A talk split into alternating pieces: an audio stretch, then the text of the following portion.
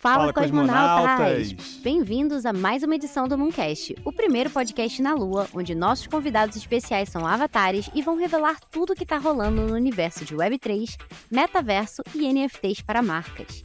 Você pode acompanhar todos os episódios do Mooncast no Spotify, YouTube, iTunes, Google Podcast e áudios. E não esquece de nos seguir nas redes sociais para não perder nenhum episódio. Eu sou a Raya Wad, criadora de conteúdo e palestrante sobre Web3. A minha missão é facilitar o onboarding de pessoas e empresas nesse universo tão inovador. Eu sou Ian Borges, CEO e cofundador da Metacosmos, uma agência especializada em ajudar marcas a alavancarem seus negócios de forma relevante na Web3. E o nosso objetivo com esse podcast é democratizar o conhecimento sobre o Web3 para os brasileiros de uma forma mais leve, mas principalmente mostrar as oportunidades de negócio para os profissionais de marketing em grandes marcas e agências de publicidade. Além, é claro, de aprofundar o assunto para entusiastas do Web3, creators, empreendedores e investidores interessados em fomentar esse mercado que não para de crescer.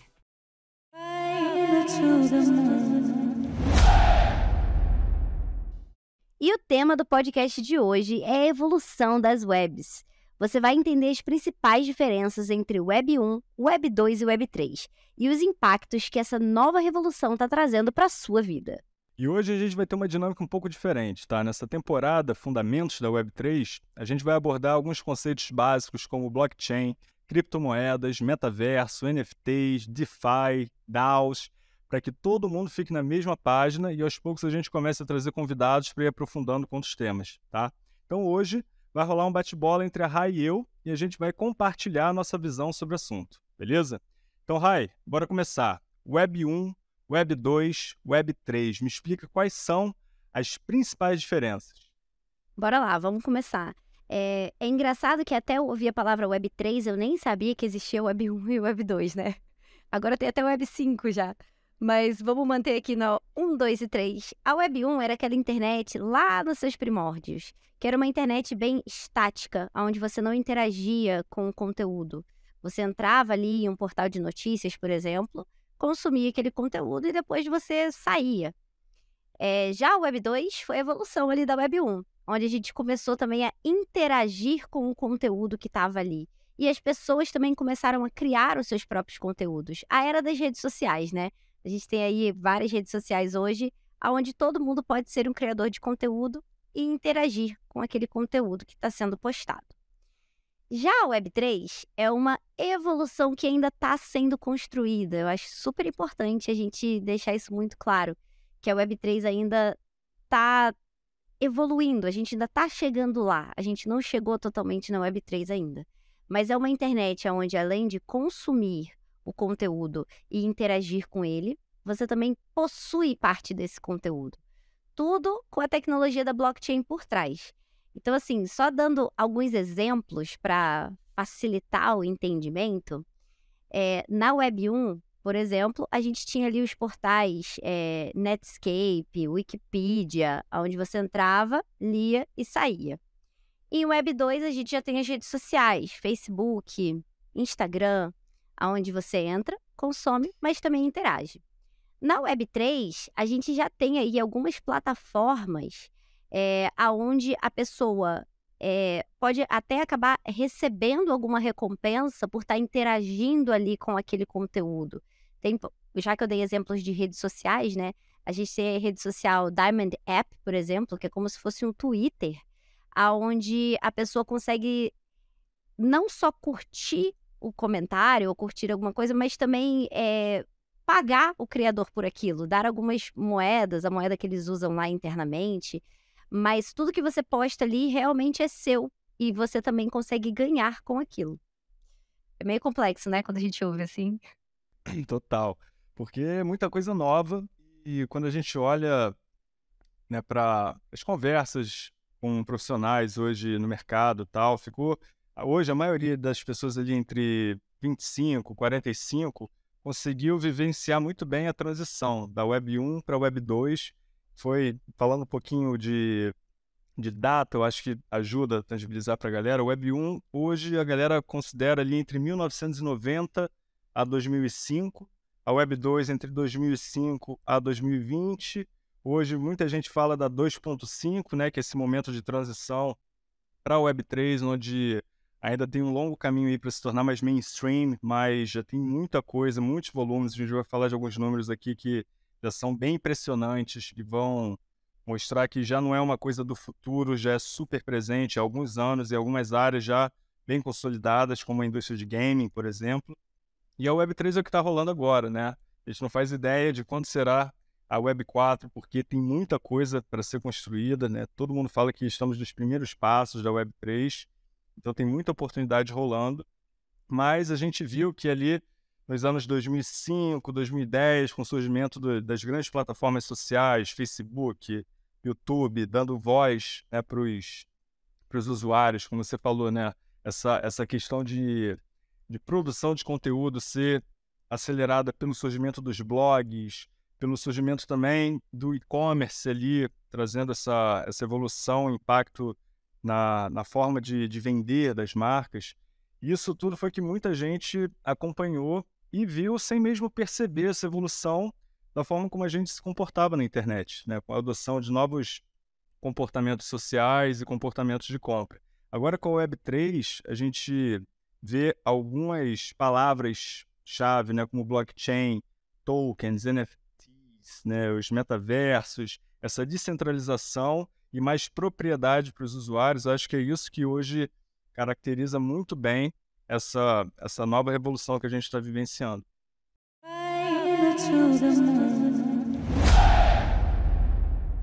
Então, Rai, você como criadora de conteúdo também, me fala quais são os principais impactos que você está vendo nessa transição que a gente está vivenciando hoje.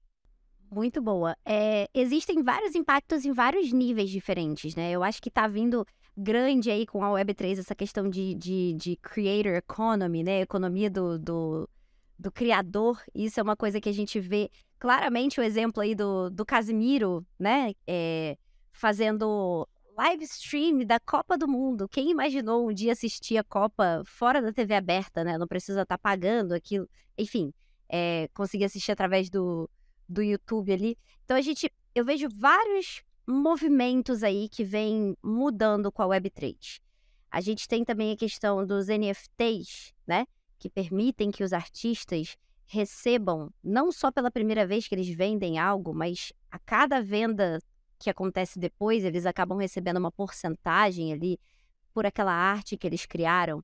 A gente vê os jogos play to earn aí, onde a galera consegue receber recompensas por estar tá gastando seu tempo ali, fazendo algumas atividades dentro do jogo.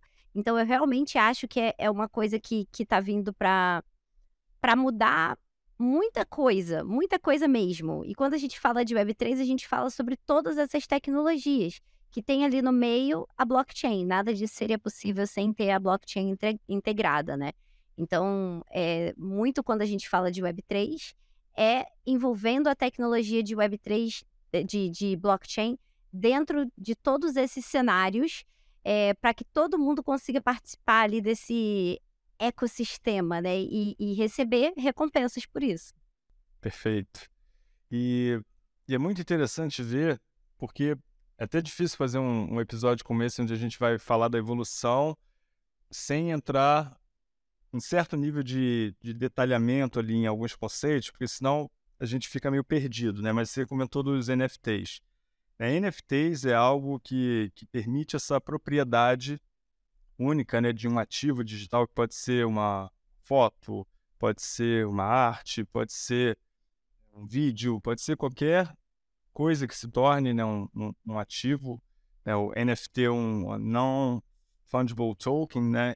E depois, é até legal explicar um pouquinho esse conceito, Rai. Uhum. Mas o NFT e todas as dinâmicas criadas em torno dele estão mudando completamente o papel do consumidor e a relação dele com as marcas. Porque, como você falou, uma vez que uma marca produz uma coleção de NFT e alguém compra né, e, e se torna um holder, né, um, ele, ele tem, dependendo da história que esse NFT conta, ele tem acesso a uma série de benefícios, tem acesso a uma série de de clubes exclusivos, ele tem uma série de utilidades possíveis e uma vez que ele tem esse NFT, ele também tem a possibilidade de vendê-lo no mercado secundário, que possivelmente com uma boa história contada pela marca por detrás e boas dinâmicas envolvidas, é que são dinâmicas que a gente já, já vê acontecendo muito consolidadas em programas de fidelidade, programas de CRM na Web 2. Então, tudo isso pode ser transportado para o universo de NFT, mas com muito mais possibilidades. E ele, uma vez que resolve vender esse NFT no mercado secundário, ele gera um ganho para ele, algo que dificilmente ele faria ao comprar um, um, tênis, por exemplo, da Nike, e tentar revender depois no Mercado Livre. Ele até poderia, mas é, dificilmente isso se valorizaria. Como o NFT pode valorizar se a dinâmica criada pela marca, a história criada for positiva e a comunidade criar. E a marca também ganha um royalty em cima disso. Então, é, um, é uma nova forma de trabalho e de consideração com a comunidade, com o seu, os fãs, com os, né, com os consumidores, que eles passam a se tornar quase sócios embaixadores da marca, promovendo aquele projeto, promovendo o NFT para que ele cresça e assim todo mundo ganhe. Né? Então, esse, essas novas relações de marca, consumidor, marca, audiência, isso tem mudado profundamente com, com a Web3 e a gente vê esses aspectos em várias camadas da sociedade, camadas sociais, camadas econômicas, com toda a parte de cripto, camadas psicológicas também, né? Porque tem muita coisa acontecendo em termos de imersão e tempo passado nessas plataformas. E aí eu queria levantar uma bola para ti, Rai, sobre metaverso, né? Que também é mais uma buzzword aí do da Web3. Já estamos falando de metaverso há muito tempo, não é um conceito novo, né? É um conceito é do século passado, já vinha sendo trabalhado, mas hoje a gente está tendo a capacidade de, de gerar experiências e gerar valor de uma maneira muito imersiva que há muitos anos atrás a gente não conseguiu. Então, conta um pouquinho a sua visão das mudanças que você observa nessas relações mais imersivas que o metaverso, os metaversos, né, estão trazendo aí na Web3. É, é, metaverso traz muitas possibilidades. Assim, Primeiro, eu acho importante dizer que eu não acredito que a gente vai acordar assim do dia para noite e, nossa, vou passar o dia usando um óculos virtual com uma roupa que, que faz eu sentir as sensações que estão ali dentro é, e agora eu vivo no metaverso. Não. Eu acho que é uma evolução. A gente está caminhando cada dia mais para essa evolução. A gente está aqui agora fazendo esse podcast no metaverso com avatares e com pessoas assistindo a gente aqui. É um exemplo disso se a gente falasse disso há algum tempo atrás, é, não era tão fácil de, de, de, entender. A gente já tem alguns exemplos de é, jogos que podem ser considerados, eu acredito, versões de metaverso mais antigos, né? Tinha o, o Rabotel, o, o. Ai, como é que era aquele? Second Life. Second Life era um estilo de metaverso mais antigo ali. Hoje a gente já tem aí Fortnite, é, GTA Roleplay, são tudo, tudo para mim são versões de metaverso, mas a gente só vai ter o metaverso real mesmo quando a gente conseguir pegar várias pontas soltas, como integrações com NFT, interoperabilidade entre várias outras redes, é, criptomoedas, é, ter essa interação aqui e juntar tudo isso em um único lugar. É, então, eu acho que a gente está caminhando lentamente para essa evolução de metaverso e virou, é, como você disse, agora é uma buzzword, né? Ela já existe há 30 anos, 1992, então, sim, 30 anos que essa palavra já existe, só que ela pegou muita tração quando o Facebook virou meta, né? E começou a investir bastante nessa questão de metaverso. Eu realmente acredito que a gente está evoluindo é, de uma forma que vai sim permitir que a gente viva cada vez mais online. É, e hoje a gente já faz muito isso, né? Eu, pelo menos, trabalho de home office. Quando a gente está, às vezes, na mesa do bar ali com os amigos, a gente não sai do celular, né? Então, quem disse que isso já não é um pouquinho do, do metaverso que a gente vai viver lá na frente, né? Não sei o que você pensa em relação a isso.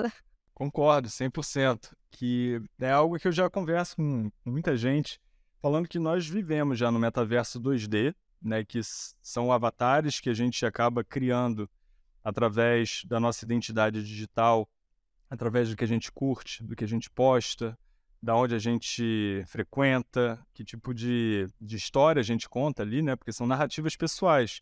E quando a gente vai para o universo de gaming, muito acelerado agora com, com as dinâmicas de roleplay, né? Onde você cria a sua narrativa pessoal ali dentro, eu vejo o metaverso como essa, essa segunda camada, que é uma realidade virtual, mas que eu não digo que não é uma realidade, porque é real também, né? Hoje em dia, né, uma realidade virtual, uma realidade física, elas estão interligadas. Então, para mim, tudo isso é real, faz parte né, do on, offline, on-chain. Para mim, é tudo uma coisa só mas lá a gente tem a possibilidade de ter muito mais liberdade em contar essas histórias. Né? Então você não, não fica mais limitado a uma série de prisões que você tem numa realidade física, onde no metaverso você pode ser um dinossauro, você pode voar, você pode expressar os seus desejos mais profundos de maneira livre, né? E isso é muito bonito para você expressar o seu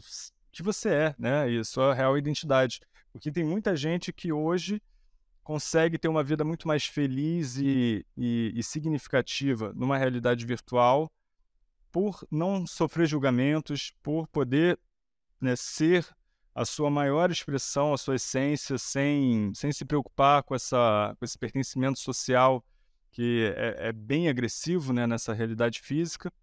Então isso eu vejo acontecendo de uma, eu vejo com olhos bem positivos essa, essa dinâmica no metaverso, porque isso é, é o que traz realização para a vida dos humanos. Né? Eu estou lendo esse livro agora é, sobre metaverso que o cara da, da Unprobable ele lançou há pouco, e ele tem esse olhar muito antropológico, ele faz muito, muito referências ao, ao passado, à filosofia, à, à história das religiões também, porque de certa forma tudo isso foram realidades virtuais e, e elementos não reais ali né, no físico que a gente, a humanidade já vem criando, né? Então esses paralelos são muito interessantes porque tudo que a gente está vivendo agora, de certa forma, a gente já vive há muitos e muitas gerações e só que adaptado de uma maneira muito mais imersiva, né, possibilitada pela te tecnologia. Né?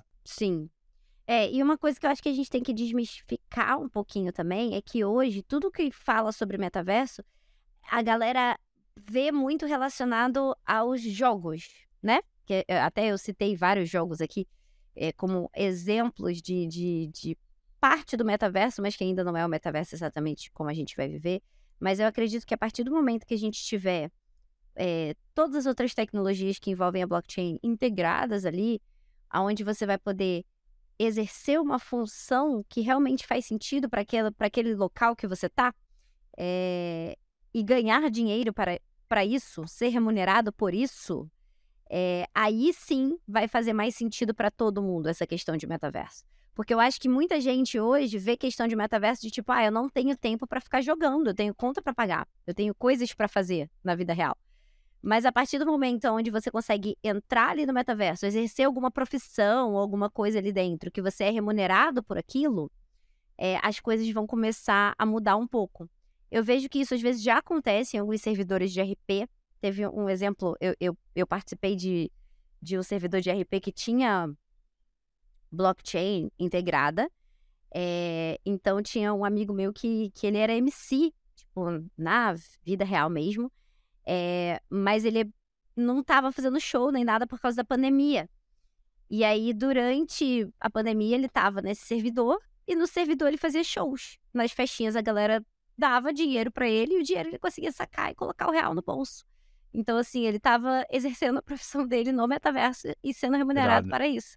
Então, essas são as possibilidades que o metaverso traz pra gente, da gente conseguir também fazer coisas que às vezes a gente está fisicamente incapaz de fazer, é, mas que aqui o céu é o limite, a lua é o limite, ou nem é.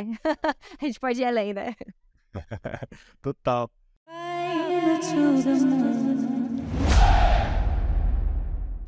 É muito legal o que você falou em relação à geração de valor, porque para mim é isso que deve ser o grande guia na hora de pensar em ativações, né, olhando a equipe mais para as marcas, né? Hoje a gente vê muitas marcas, early adopters, testando, experimentando, fazendo ativações em metaverso, criando coleções de NFT. Mas muitas vezes a gente vê algumas, algumas ações que a gente sente que são muito mais midiáticas para ser o primeiro a estar lá da categoria ou fazer apenas por fazer para sair na mídia, que hoje está né, tá muito, é, tá muito dá muito espaço né, para qualquer iniciativa dentro de Web3. Então, hoje a gente vê muitas coisas acontecendo, mas sem necessariamente ter o valor devido para continuarem existindo, né? E acaba sendo algo pontual, sem uma estratégia por detrás, sem uma, uma clareza do porquê, sem uma integração e alinhamento com o objetivo da marca, o objetivo de negócio, o objetivo né, da empresa. Então, hoje eu vejo uma, uma grande necessidade das pessoas começarem a, a priorizar a geração de valor para a sua audiência, para os seus consumidores, construir uma narrativa de marca mais interessante com aquela ação, porque tem muitas possibilidades para você até gerar profissões, como você falou, né? Imagina uma marca se envolvendo e criando competições de para artistas. Então isso pode ser uma forma linda de fomentar talentos, né, pelo Brasil. Ou também você ter uma história conectada com o que você já faz de lançamento integrado lá da sua marca. Então isso pode ter uma, uma, uma relevância muito grande você fazer uma ativação num jogo que tem uma série de streamers que falam com o seu, com o seu target e trabalhar com esses influenciadores Web3, esses, esses jogadores que fazem é, roleplays super engraçados, ficam jogando, fazendo piada, se divertindo, entretendo as suas audiências e colocando, às vezes, mais de 100 mil pessoas assistindo o jogador durante mais de cinco horas. Então, tem todo esse braço de, de audiência também, de, de alcance, onde você fazendo o que a gente chama hoje né, das ações digital, gerando uma dinâmica no, na ação, no, no, espaço virtual, digital, mas com ganhos na, na realidade física.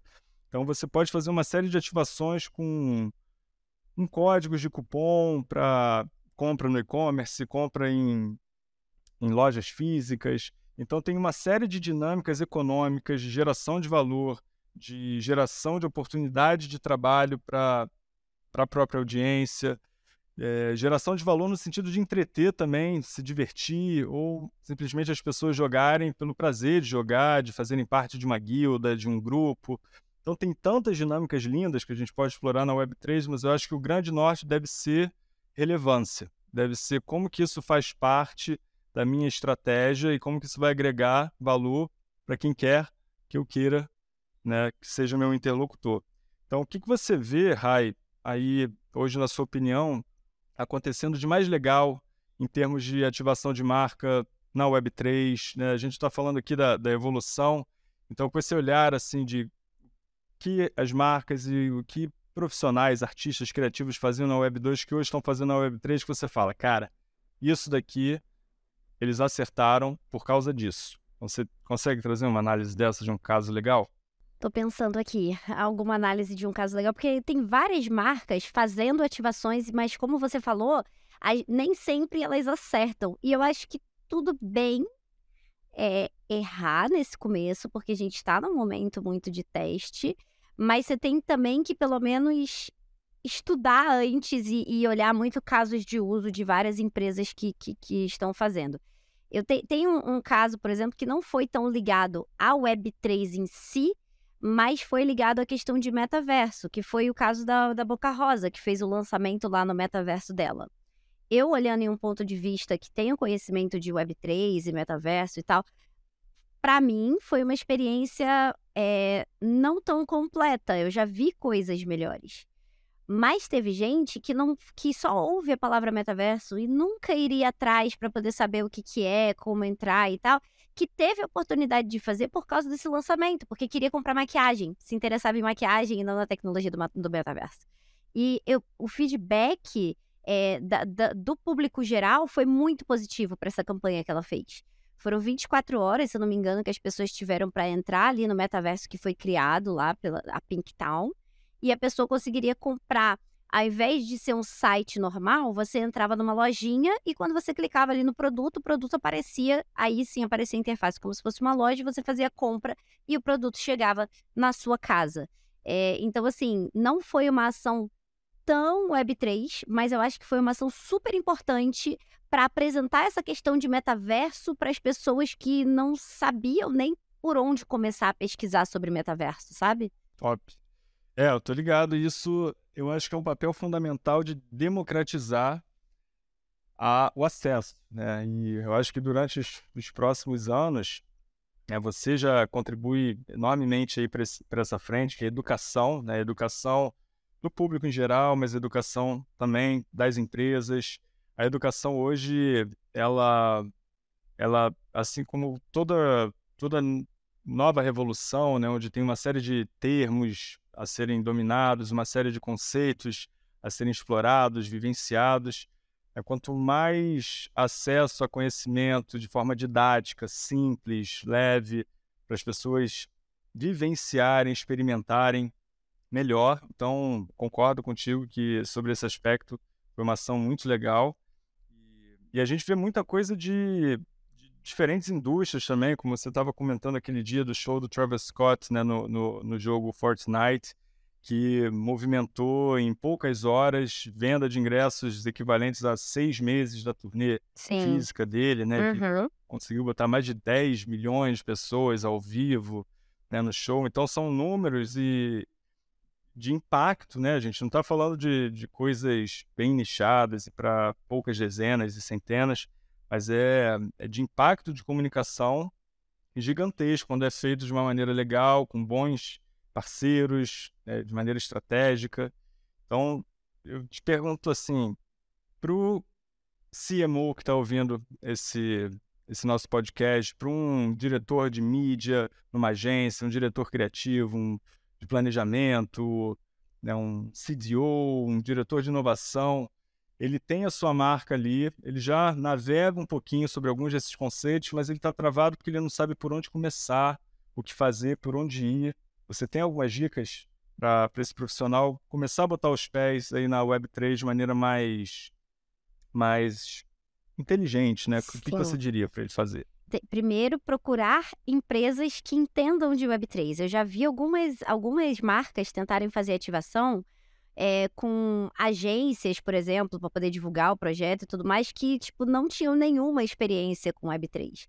E hoje, apesar de ser um mercado muito novo, a gente já tem várias empresas que são especializadas em Web3 para poder ou fazer lançamento. A gente tem empresas especializadas em criação de comunidade, a gente tem empresas, agências de publicidade focadas só em é, criadores de conteúdo que tem já o público de Web3.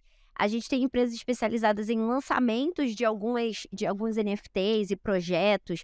Então, eu acho muito importante, se vocês estão tentando entrar nesse meio, começar a acompanhar essas pessoas, descobrir quem são essas pessoas e também sempre estudar as marcas que já estão fazendo isso. No Brasil, a gente já tem algumas marcas que estão tentando, que estão começando a botar o pezinho aí na Web3. A gente tem a, a Reserva X, que já está para lançar a segunda coleção de NFT. Recentemente teve um caso da Havaiana que não foi de tanto sucesso, e aí é importante estudar o porquê que esse caso também não, não, não se saiu tão bem, às vezes de momento de mercado ou forma que eles fizeram as coisas. Mas a gente já tem vários é, estudos de caso e eu acho que é muito importante olhar para o que as empresas estão fazendo e o que está dando certo. E no mercado brasileiro a gente já tem vários casos de uso aí para que a gente consiga estudar e, e conseguir sempre aprender com o erro dos outros, né? Para ir sempre melhorando. Total sentido.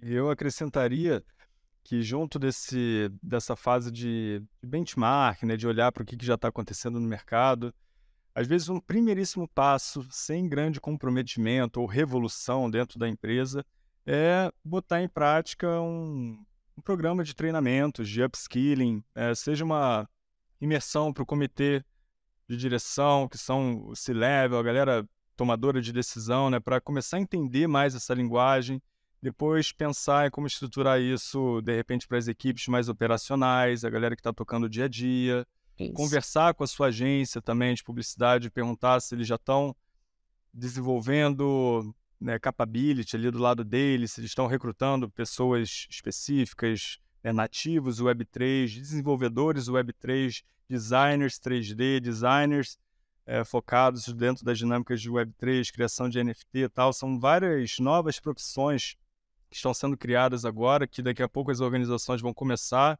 a recrutar e criar os seus próprios times, assim como na transição da Web 1 para a Web 2, a gente teve esse, esse movimento da transformação digital, né, da digitalização das empresas, que até hoje, né, muitas delas ainda estão nesse processo, é um processo contínuo, né, não para, mas a gente viu esse mesmo movimento que está acontecendo agora, das organizações começarem a fazer treinamentos para as pessoas entenderem o impacto da digitalização em cada, um das, das, em cada uma das suas áreas.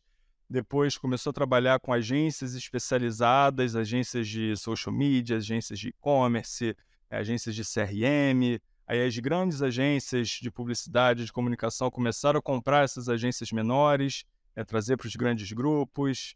Aí a gente começou a criar as pequenas equipes de digital managers, né, dos gerentes digitais, ainda em silos nas empresas. Aí depois eles começaram a trabalhar com as equipes de marketing, aí ficou uma coisa só. Né? Durante muito tempo tinha o marketing offline, o marketing online, aí virou o marketing integrado. Então a gente está vendo um, uma dinâmica muito parecida agora de transição, né? porque lembrando, o Web 1 era aquela web mais estática, né? era aquela web de consumo de informação nos portais, do, do www, sites, interlinks, e-mails, busca. Aí o Web 2, que a gente foi mais para produção de conteúdo, voz para os usuários, ainda muita centralização nos big players, né? Facebook, YouTube, Google, Instagram, né? Amazon, mas a gente começou a dar mais poder né, para a criação de conteúdo. E isso foi uma revolução ali para a galera que estava sempre centralizando e tinha uma mensagem muito top-down, né? Aqui é a mensagem da minha marca no meu site. E aí a gente começou a dar poder para a audiência dialogar. Então isso tudo foram, foram coisas que as marcas foram absorvendo, né? Começou a ter impacto nas equipes.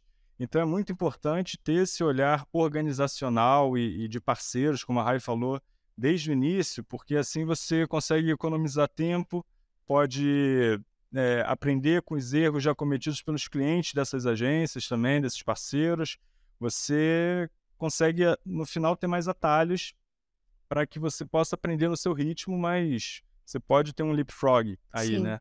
Dependendo e... de onde você está hoje na, na Web 2. E acabar capacitando quem está trabalhando ali junto com você também, né? Achei super importante isso que você falou de capacitação de, de conceitos, né? É, fazer alguns workshops, algumas coisas com as equipes.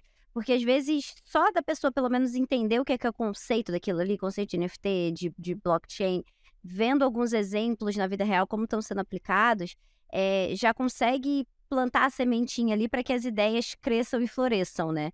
Então é importante não só procurar ajuda externa, mas também tentar capacitar é, internamente a galera para que todo mundo consiga é, trabalhar da melhor forma possível e evoluir junto com essa tecnologia, né? Perfeito top.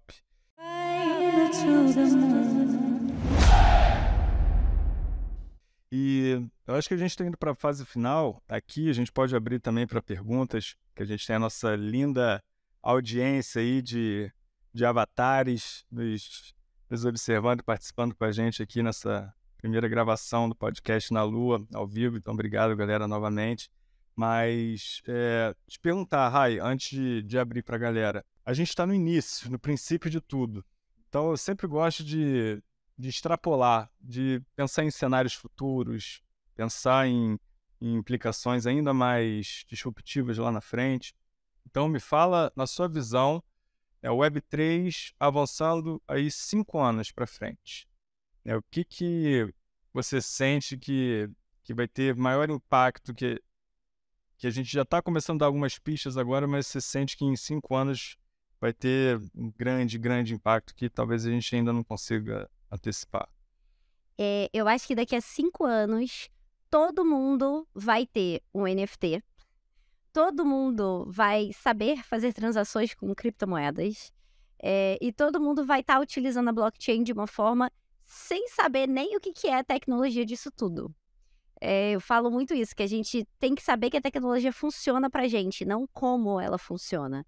Então eu acho que eu, eu gostaria muito de acreditar que daqui a cinco anos essa tecnologia vai ter evoluído de uma forma que a gente não vai precisar ter um onboarding tão difícil igual a gente tem hoje, mas que a tecnologia já vai estar super difundida aí de uma forma que a galera só vai usar e vai achar fácil e vai achar talvez nem vai pensar em quanto evoluiu a tecnologia, tipo o Pix, né? Que todo mundo usa o Pix e ninguém pensa como é que funciona a tecnologia por trás do Pix. Mas parar pra pensar como é que era pagamento antes, né? A gente tinha que fazer, tipo, a época do, do TED, do DOC, era tudo mais tão mais difícil. É, e até antes disso, né? Então, eu acho que, que a Web3 é, é, nada mais é do que uma evolução de tudo isso que a gente está vendo, e daqui a pouco ela vai estar tá implementada de uma forma tão é, dentro de tudo que a gente faz que a gente não vai nem saber. E você? Cara, animal, animal. É, na minha visão, assim, cinco anos, complementar o que você falou, eu acho que essa palavrinha bem escrota, mas importante, né? interoperabilidade, que é nada mais do que essas pontes mais fluidas entre diversos metaversos, diversos ambientes, né? Hoje jogos, então, onde a gente consiga navegar entre esses diferentes mundos, levando todos os nossos assets, né? Todos os nossos NFTs, todas as nossas os nossos ativos, porque hoje nesse nesse mundo mais descentralizado, onde o que eu compro fica ali num jogo no GTA RP eu não consigo levar para um outro jogo no Decentraland e nem consigo levar para o Meta lá no Warzone Worlds, né? A gente daqui a pouco vai ter pontes muito mais fluidas, interoperáveis, nessas né? conexões e aí vai ser lindo, porque a gente vai ter o nosso armário digital infinito, onde bem na pegada lá do Matrix, né, que vem quando ele vai comprar, pegar as armas, né, a gente vai ter isso com os nossos ativos em NFT, nos garantindo propriedade e a gente conseguindo navegar se divertir, se relacionar, viver, aprender, é, viajar. A gente vai viver uma, uma segunda vida ali, né? Que vai ser talvez até é, mais imersiva e presente, porque se a gente olha hoje universos de gamers, né? Que passam horas e horas jogando ali, se relacionando, interagindo e, e gerando valor para si, para outras pessoas. Eu acho que isso vai estar muito mais fluido acontecendo é, como você falou, sem a gente perceber, sem a gente pensar em tecnologia. E, e aí vai ser lindo, porque novas, novos modelos de negócio vão surgir, novas, novas formas de, de se relacionar vão ficar ainda mais imersivas e bonitas, possibilitando conexões aí de pessoas pelo mundo que hoje talvez não tenham né, a capacidade de, de estar próximo, famílias distantes e coisas assim, que a gente nem consegue antecipar, mas eu sei que eu sou um pouco otimista, romântico, acho que vai ser muito bonito isso tudo, mas a gente precisa fazer com, com uma base e questionamentos muito sólidos.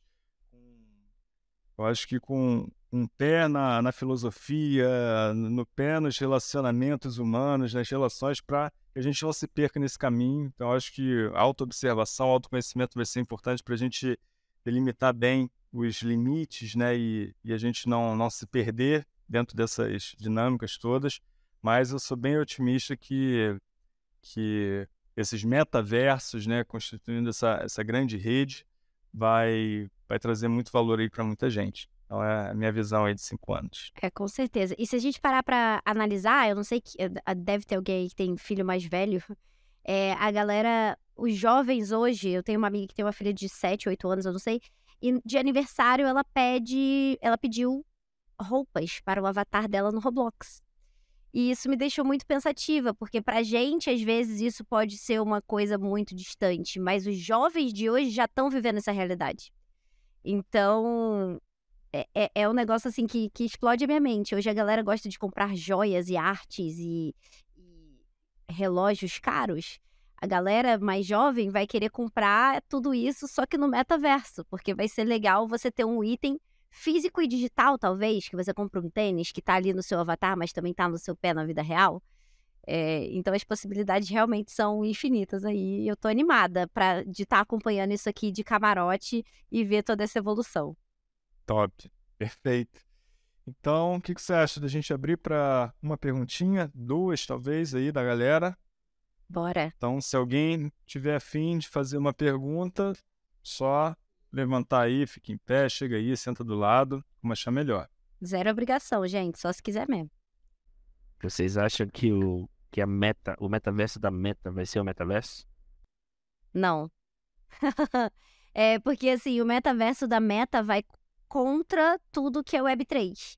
Descentralização, onde as pessoas são realmente donas daquilo dali. Eu acho que ele está tentando chegar à frente para que ele dê uma opção de, meio que de onboarding. Eu acho que vai ser uma porta para muita gente querer entrar no metaverso. E vai ter gente que vai ficar satisfeita com aquilo ali e vai parar ali. Só que vão ter outros metaversos ali que vão dar todas essas possibilidades que a gente falou, né? Da pessoa ser dona e proprietária daquilo mesmo, dela ter uma interoperabilidade com outros metaversos, conseguir levar o seu ativo de um lugar para outro. É, então eu não vejo o metaverso do, do, Meta sendo isso. O metaverso do Meta é, é um negócio completamente centralizado e ainda Web 2, assim, na minha cabeça. Total. Concordo 100%. E acho que eles têm a vantagem de já ter gente pra caramba, né? Então a gente fala aí de bilhões de usuários. Então, sem dúvida, eles vão democratizar muito né, essa, essa visão de metaverso. Mas se eles não quiserem se abrir para o mundo, para essa integração dessa grande rede, eles vão ficar de fora porque não vai ser tão divertido ficar só ali, isolado do mundo, né? Se eu tenho todo o meu meu personal digital wardrobe, né, o meu armário com todos os meus NFTs, meus ativos, eu não consigo levar tudo para para ali, pro pro Horizons, é, eu não vou querer estar tá ali, né? Não vou querer gerar valor, não investir tempo é. do meu lado e energia. Então, é, se eles tiverem esse pensamento de centralização, eu não vejo né, ele se tornando, até porque eu não, eu não consigo, por enquanto, hoje, na minha visão, eu não consigo ver um único metaverso consolidado, estilo Ready Player One, né? Lá do Spielberg eu, eu acho que vão ser diversos e milhares de, de milhões até de, de metaversos nichados. Teremos alguns grandes, né? Talvez um top 5, um top 10, mas eu vejo um caminho de muito mais descentralização, pequenas tribos, pequenos nichos, cauda longa e, e esses grandes dinossauros, né? Tentando centralizar o que é para ser descentralizado provavelmente não vão conseguir sobreviver no longo prazo. Mas é, os caras são muito bons também, então é, tem que respeitar porque eles têm muita gente inteligente do lado deles é. lá pensando em, em maneiras, né? É, eu não descarto ser uma possibilidade, igual eu falei o negócio da Boca Rosa, foi uma possibilidade para a galera entender um pouco mais o que, que é metaverso. A gente não pode tirar o mérito dele também de ter colocado essa palavra na boca do povo agora. É, mas realmente não não tá dentro da minha visão de metaverso para futuro, que seria algo integrado com blockchain, etc. Eu não vejo o meta sendo isso. Show de bola. Mais alguém? Alguma outra pergunta? Opa, é, eu tenho, é, é, geralmente a gente fala de metaverso, né? A gente pensa muito em RV, né? Mas vocês acham que também um pouco da realidade aumentada, né, da RA, vai ser assim, um fator democratizante, ou, é, que ajude a espalhar assim, né, um pouco do uso do metaverso? Muito bom. É, eu acho muito isso. Na verdade, eu não pensava muito sobre isso até recentemente, mas aí eu vi uns vídeos de, de realidade aumentada, né, onde você consegue colocar ali. Eu, eu acho que isso só vai ser muito possível quando a gente tiver um óculos que seja mais leve, que seja mais compacto. É, e, e, e aí a gente vai colocar aquele óculos e vai ter várias informações extras daquilo que a gente está vendo. A gente vai meio que trazer o, o metaverso para nossa vida real e ter uma realidade aumentada mesmo ali, sabe? É, eu super acredito que esse é o futuro. Se não tiver uma lente ali na frente, onde a gente coloque no olho e consiga ver, tipo, notificação de celular passando na nossa tela, na tela, vendo o nosso olho. É, informação, tipo, eu fico muito pensando às vezes que eu tô com Waze no carro. E aí você fica vendo o caminho, você tem que ficar olhando para celular. Eventualmente vai ter um óculos ou uma lente que eu vou colocar que vai ficar setinha ali me, me guiando. Então, assim, eu realmente acho que essa questão de real, realidade aumentada pode vir até antes da gente passar completamente para dentro do, do, do mundo 3D total metaverso. E você, Ian? Total, concordo e e já tem muita coisa acontecendo, né, com realidade aumentada. É só uma questão de avanço tecnológico mesmo e democratização a, a, acesso a à tecnologia, gadgets, né? né? Que quando a gente olha para a evolução total, se a gente olha para a evolução dos smartphones, né? Hoje, praticamente né, todo mundo, classe média para cima, ainda mais no Brasil, dividindo em né, 36 vezes tal, você consegue ter um iPhone. Né? E, e um iPhone é um artigo caríssimo, né? Parar para pensar.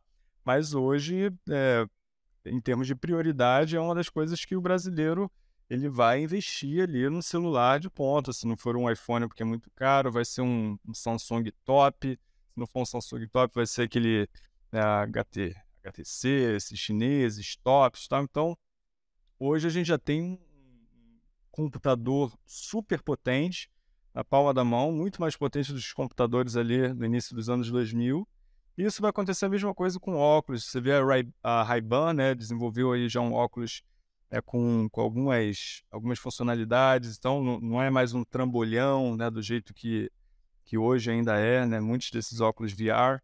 Então, isso, a tecnologia, daqui a pouco a gente vai ter no óculos socialmente aceitável, da gente estar com ele o tempo todo. O Google Glass né, teve esse, esses primeiros projetos aí que ainda não, não vingaram, mas eles estão investindo pesado. Muitas empresas de tecnologia super consolidadas investindo pesado em VR.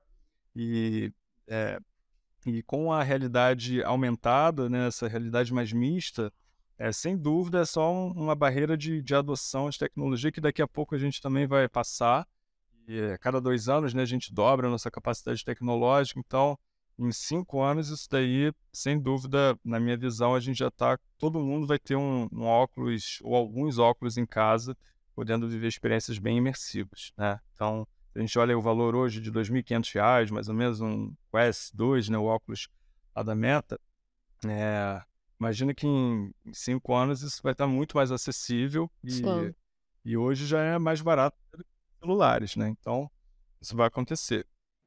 Com certeza, concordo. Então eu acho que é isso, né, gente? Sim, fechamos. Então, Rai, foi um prazer estar aqui contigo nesse primeiro episódio, né, onde a gente pôde falar sobre a evolução das webs. Então, tem algo aí, uma mensagem final que você queira dar para a galera? Não, só queria agradecer a todo mundo que acompanhou até aqui. Me sigam nas redes sociais, é @raiauad em todo e qualquer lugar que você imaginar. Então é R-A-I-A-U-A-D. Tem que tomar cuidado que tem um monte de fake por aí. É, essa semana tá bem crítica com esse negócio de fakes na, na internet. É, e agradecer a todo mundo que participou tanto aqui ao vivo quanto a galera que vai ouvir isso aqui depois. Deixem o feedback que a gente vai querer ouvir de vocês e trazer cada vez mais melhorias aqui para melhorar o nosso Mooncast.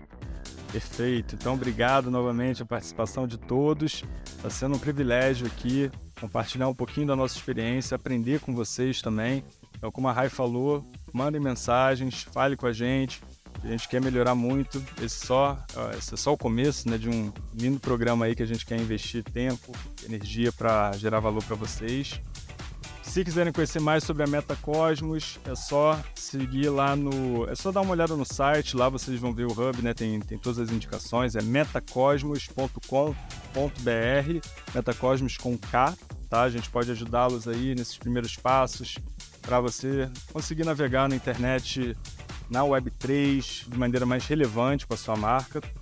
E compartilhe né, essa, esses, esses episódios com quem você acha que vai ver sentido aí para aprender o básico, os fundamentos e aos poucos a gente vai trazendo ainda convidados mais especiais para compartilhar a experiência deles e também aprofundar alguns temas aí que a gente vai ver pela frente. Beleza? Então, obrigado a todos e tamo junto. Até o próximo.